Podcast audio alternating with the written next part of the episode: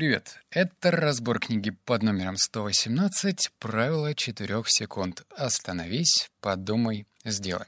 Я немножечко с опаской отношусь к таким говорящим названиям на книгах, потому что, э, ну, неловко, если все, все тезисы сводятся к этим трем простым словам. Остановись, подумай, сделай.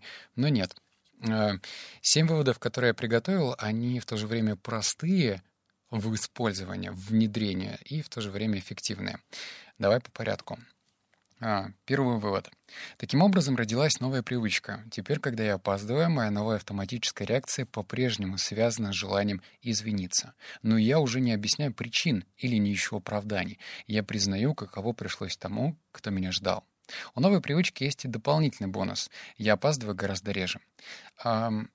Ну, наверное, это относится к 99% людей, которые хотя бы раз опаздывали. И если есть чуточку стыда и ответственности, то, естественно, ты человеку объясняешь, что, ну вот, извини, дороги, пробки или еще какие-то внешние обстоятельства. То есть это вот бесконечное сбрасывание ответственности на кого-то другого не решает проблемы. А основная проблема, что ты опаздываешь. И вот этот лайфхак заключается в том, что ты не просто ну, сбрасываешь ответственность, а по-искреннему извиняешься, то тебе потом на второй, на третий или на четвертый раз ну просто не захочется опаздывать, потому что если твои извинения действительно искренние, и ты уважаешь этого человека, ну, как-то будет неловко опаздывать в пятый раз. Так что в следующий раз, если вдруг опаздываешь, попробуй просто извиниться. не говори каких-то дополнительных слов, никого не обвиняй, просто извинись. Пункт номер два. Четырех секунд достаточно, чтобы потерять концентрацию, но их достаточно и для того, чтобы сосредоточиться снова. Четыре секунды — вдох и выдох все, что нужно, чтобы удержаться от непродуктивной автоматической реакции. 4 секунды — все, что нужно, чтобы сделать более осознанный стратегический выбор, который с большей долей вероятностью приблизит вас к желаемому. Вот так, правило 4 секунд. В общем, в книге неоднократно упоминалось о том, что расфокус, расфокус — это просто бич человечества. Одно маленькое уведомление, что блинк, тебе что-то на WhatsApp пришло или в Telegram, и ты уже безнадежно отвлечен. А раз ты отвлечен, значит, ты не в потоке. Но в то же время у этой истории есть и положительная штука, что за эти же 4 секунды ты можешь перефокусироваться. То есть не все так плохо, с другой стороны. И что если ты эти 4 секунды будешь мысленно просчитывать в голове, ну, делаешь вдох, раз, два, делаешь выдох, три, четыре.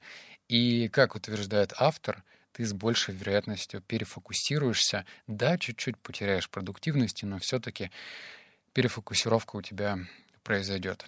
Потому что если поизучать эту тему действительно глубоко, то настолько раз отвлекает в течение дня, что это бесконечная дербанивание энергии, оно не заканчивается. А так делаем вдох, делаем выдох и продолжаем. Вроде просто, правда? Пункт номер три.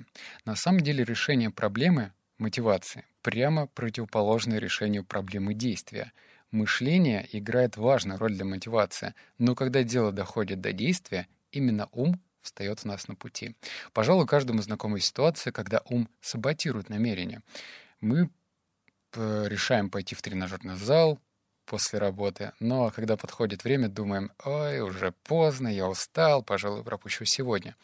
Мы решаем помедитировать, но смотрим на часы и приходим к выводу, что, ну, что-то как-то уже все, поздняк, хочется спать. Секрет прост. Если вы хотите что-то сделать, перестаньте думать. Прекратите внутренний диалог еще до того, как он начнется. Знаешь, я, когда выписывал этот вывод, мне очень понравилась ну, своя мысль, что человек должен быть как машина, ну, в плане переключения скоростей. Что есть медленная скорость, когда мы соображаем медленно, и действия наши тоже медленные. И есть э, там следующая скорость. Соответственно, и мы соображаем быстрее и действуем лучше. Вот почему, например, есть такие люди, которые говорят так, ну, что пацан сказал, пацан сделал. То есть этот человек, ну, эм, это, конечно, шаблон, но все-таки он с большей вероятностью, ему наплевать на то, как он это сделает, наплевать, собьются ли сроки, он просто сделает, потому что он сказал. И здесь та же самая ситуация. Почему умные люди в основном не, ну, я имею в виду прям в абсолют, в виду умные люди прям гениальные. Почему они не всегда успешные? Потому что этот ум в то же время может и мешать. И это как бы как посмотреть, да, вне зависимости от того, какое количество у тебя IQ или эмоциональный интеллект, как у тебя развит. Вот это внутренний диалог, который постоянно тебе что-то пытается срезать углы и говорить, что ну ты же устал, давай, давай не будем. Надо прямо вот взять, заткнуться и сделать. Вот это простое маленькое действие. Пункт номер четыре. Если задача или проект вызывает у вас чувство неуверенности и желание получить чужой отзыв и одобрение, сначала попробуйте понять, что вы сами о нем думаете. Выделите себе время в тишине и спокойствии, чтобы услышать внутренний голос, чтобы довершить своему, а, чтобы довериться своему уму и сердцу. Нередко это помогает перестать беспокоиться о том, что думают другие. Вдумайся. Что получается? Если помнишь, в некоторых последних э, выпусках я как бы косвенно, опять же, сбрасывал с себя ответственность и говорил, а что вы думаете насчет этого стартапа? А как вам эта идея? И, по сути, это может быть и уловка маркетинговая, стратегия, ну, для того, чтобы как-то включить аудиторию. Но в то же время, если ты действительно задаешь вопрос, а что ты думаешь, или если у меня есть какие-то сомнения, обращаюсь к другу, к приятелю и задаю ему вопрос, а что бы, как бы ты посмотрел на это, то что получается в итоге? Что до внутреннего голоса ты так не, не доходишь. Твой внутренний голос, он как был глубоко внутри, и он даже не успевает сказать и как-то откликнуться в сердце или он, он просто молчит. Потому что первая реакция — спросить у приятеля, ну, как тебе эта идея? Или у друга, как тебе эта идея?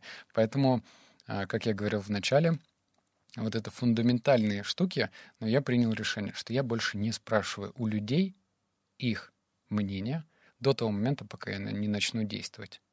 А действие неразрывно связано с тем, что, ну, я же все-таки не дебил, и рано или поздно мой внутренний голос скажет, э, классная идея, или ну давай попробуем. Ну то есть вот это будет такой хрип издалека, я его, возможно, еле услышу, но вот что-то отдаленное, возможно, меня все-таки заставит действовать. Поэтому вот такое, не нужно сбрасывать ответственность и спрашивать мнение у людей, даже близких к тебе, даже если они профессионалы, потому что вот у меня недавно а, была неловкая ситуация. У меня есть хороший приятель, не могу его назвать другом, но он выпустил музыку, песню. И он меня спросил, как тебе?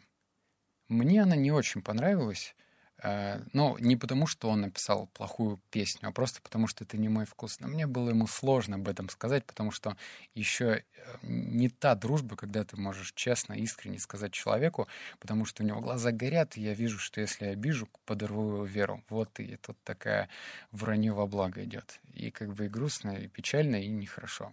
Вот. Так что не стоит рассчитывать на чужое мнение. Возможно, человек скажет, что идея классная, и он просто не хочет тебя обидеть. А возможно, он действительно скажет, что идея классная, но это поверхностное мнение. Так что, как посмотреть, лучше прислушиваться к своему внутреннему голосу. Пункт номер пять. Практически все, что вводит нас из себя... Ой, еще раз. Практически все, что выводит нас из себя, находится в районе от одной до двух отметок на шкале обманутых ожиданий. Иными словами, наше настроение и уровень стресса определяют маловажными событиями. Представь себе линейку.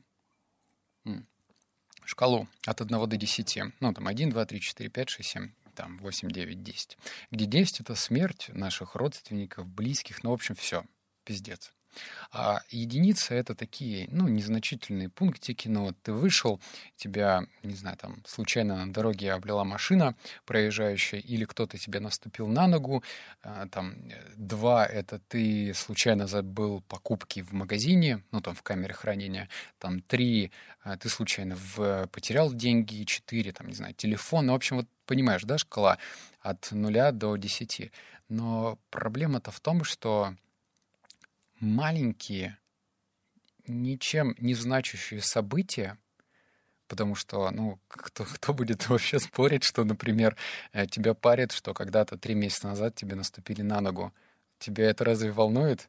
Ну да, тогда тебе это испортило, наверное, впечатление и настроение, потому что, возможно, у тебя была какая-то встреча, а тут тебе кто-то, какой-то мудак наступил на ногу, и ты вот все это мусолишь, мусолишь, мусолишь. Но по сути, вся эта проблема находится на шкале от одного до трех до трех максимум. И все это влияет на наше настроение. Так что, когда ты смотришь на эту проблему в рамках шкалы и понимаешь, что фу, фигня, то и проще будешь к этому относиться. У меня, кстати, получается. И я прям словил момент, ну, вчера, я перед сном всегда прогоняю три вывода, которые я сделал в течение дня.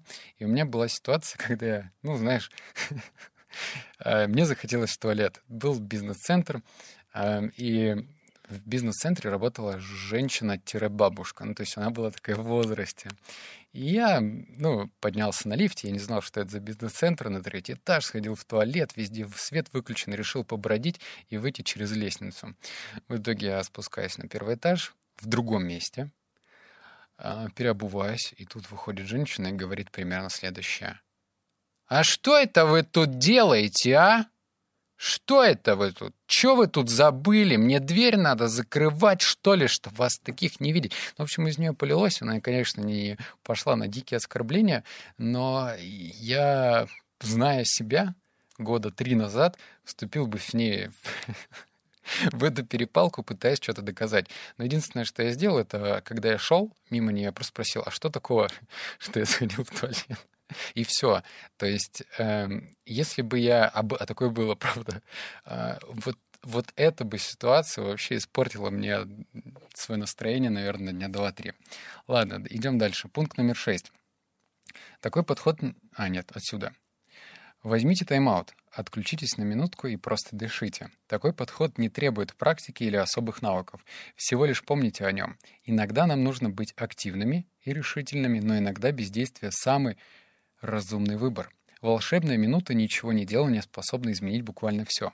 Именно так и произошло в ситуации с моим великим, мудрым учителем Wi-Fi роутера. Случилось чудо. После минутного ожидания я снова подключил устройство в розетке, и беспроводной интернет заработал, и я тоже. Ну, в общем, автор рассказывал историю, что у него якобы Wi-Fi перестал работать, он там сначала звонил в поддержку, в общем, все-все-все выяснял, а все свелось к тому, что нужно было его просто перезагрузить и подождать минуту. Здесь та же самая история. Я почему выписал этот вывод? Потому что а, моя продуктивность иногда выходит э, за рамки нормального. Рассказываю.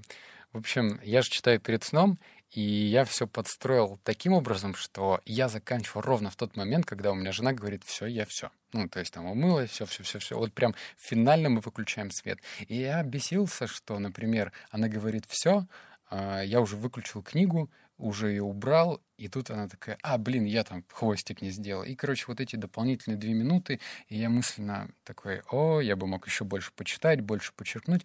А вывод-то про что? Что вот эта минута или две, три, пять ничего не делания, она нам очень нужна. Это как момент пере, перезагрузки, когда ты можешь переосмыслить, понять что-то. В общем, иногда а, вообще очень даже неплохо попинать балду и задуматься, как прошел день, и не напрягать себя о том, что ой-ой-ой, я тут мог еще несколько вещей сделать. Пункт номер семь. Как только нам становится скучно, мысли начинают блуждать в поисках чего-то волнующего, интересного, ну что, на что можно зацепиться. И в этот момент рождается творчество. Лучшие идеи посещают меня, когда я непродуктивен, когда я на пробежке, принимаю душ, просто сижу и ничего не делаю или жду кого-то. Когда лежу в постели, а мысли бродят, пока я не провалюсь в сон. Эти пустые и ничем не наполненные минуты жизненно важны. Это время, когда мы зачастую неосознанно проводим мысли в порядок, обдумываем то, что происходит в нашей жизни, и соединяем точки. Это минуты, когда мы говорим с собой и слушаем. Да-да-да. В общем, занимайся-ка ты, если хочешь прийти к какому-то прорыву в своей личной жизни или в бизнесе, старайся отпускать вот эту насущую проблему и заниматься чем-то другим. Недавно я собирал железную дорогу, и я тебе скажу, это увлекательное действие. А, то есть я боролся одновременно с самим собой, потому что были такие мысли, ну как, как же так ты можешь сейчас не зарабатывать деньги? То есть во мне уживается какой-то просто сумасшедший еврей, который меня подпинывает и говорит, бабки, давай, давай, бабки, бабки. А с другой стороны, другая личность, которая говорит, спокойно, давай расслабимся, давай насладимся моментом. И когда мой внутренний еврей уходит в темноту, это классно. Я, например, поймал себя на мысли, что иногда, когда я читаю несложную литературу и как бы нахожусь не совсем погружен в чтение, мне приходят интересные идеи. Поэтому я всегда держу телефон рядом с собой и записываю в заметки в раздел «Идея». То есть у меня есть разные разделы. Раздел книги, вот я по заметкам читаю, раздел идеи. И туда я сразу быстренько что-то записываю. А еще знаешь что? Что меня бесит? я же медитирую 16 минут, и бывает такое, что мне приходит идея вот в момент медитации. А ты как бы не можешь, ну, точнее, я-то могу, но вроде медитируешь, и, кажется, осталось минут 5-7 там, а потом просто забываешь все. То есть представь, как, как устроена краткосрочная память. Она вообще неумолима. Пришла в голову что-то, какая-то идея, и причем идея это классная. Мне так частенько приходит. Я ее не записал, все, пока. Улыбаемся и машем. Это грустно. Ладно, короче, есть плохая идея, ой, плохая новость лично для меня, для тебя все ок. Мой подкаст один э, заблокировали, и я погрустил немножко, но за счет того, что я же читаю правильную литературу, там, нарушение авторских прав — как серпом по яйцам. Ну, в общем, э, мне нужна твоя маленькая поддержка, но еврей во мне тебе даст выгоду. Короче, если у тебя iPhone или какой-то Apple гаджет типа iPad а, или MacBook, ты можешь оставить отзыв. Вот там в тексте написано, типа, оставь отзыв на подкаст. Это мой второй подкаст. Один пока заблокирован, но надеюсь, что он вернется и все будет хорошо.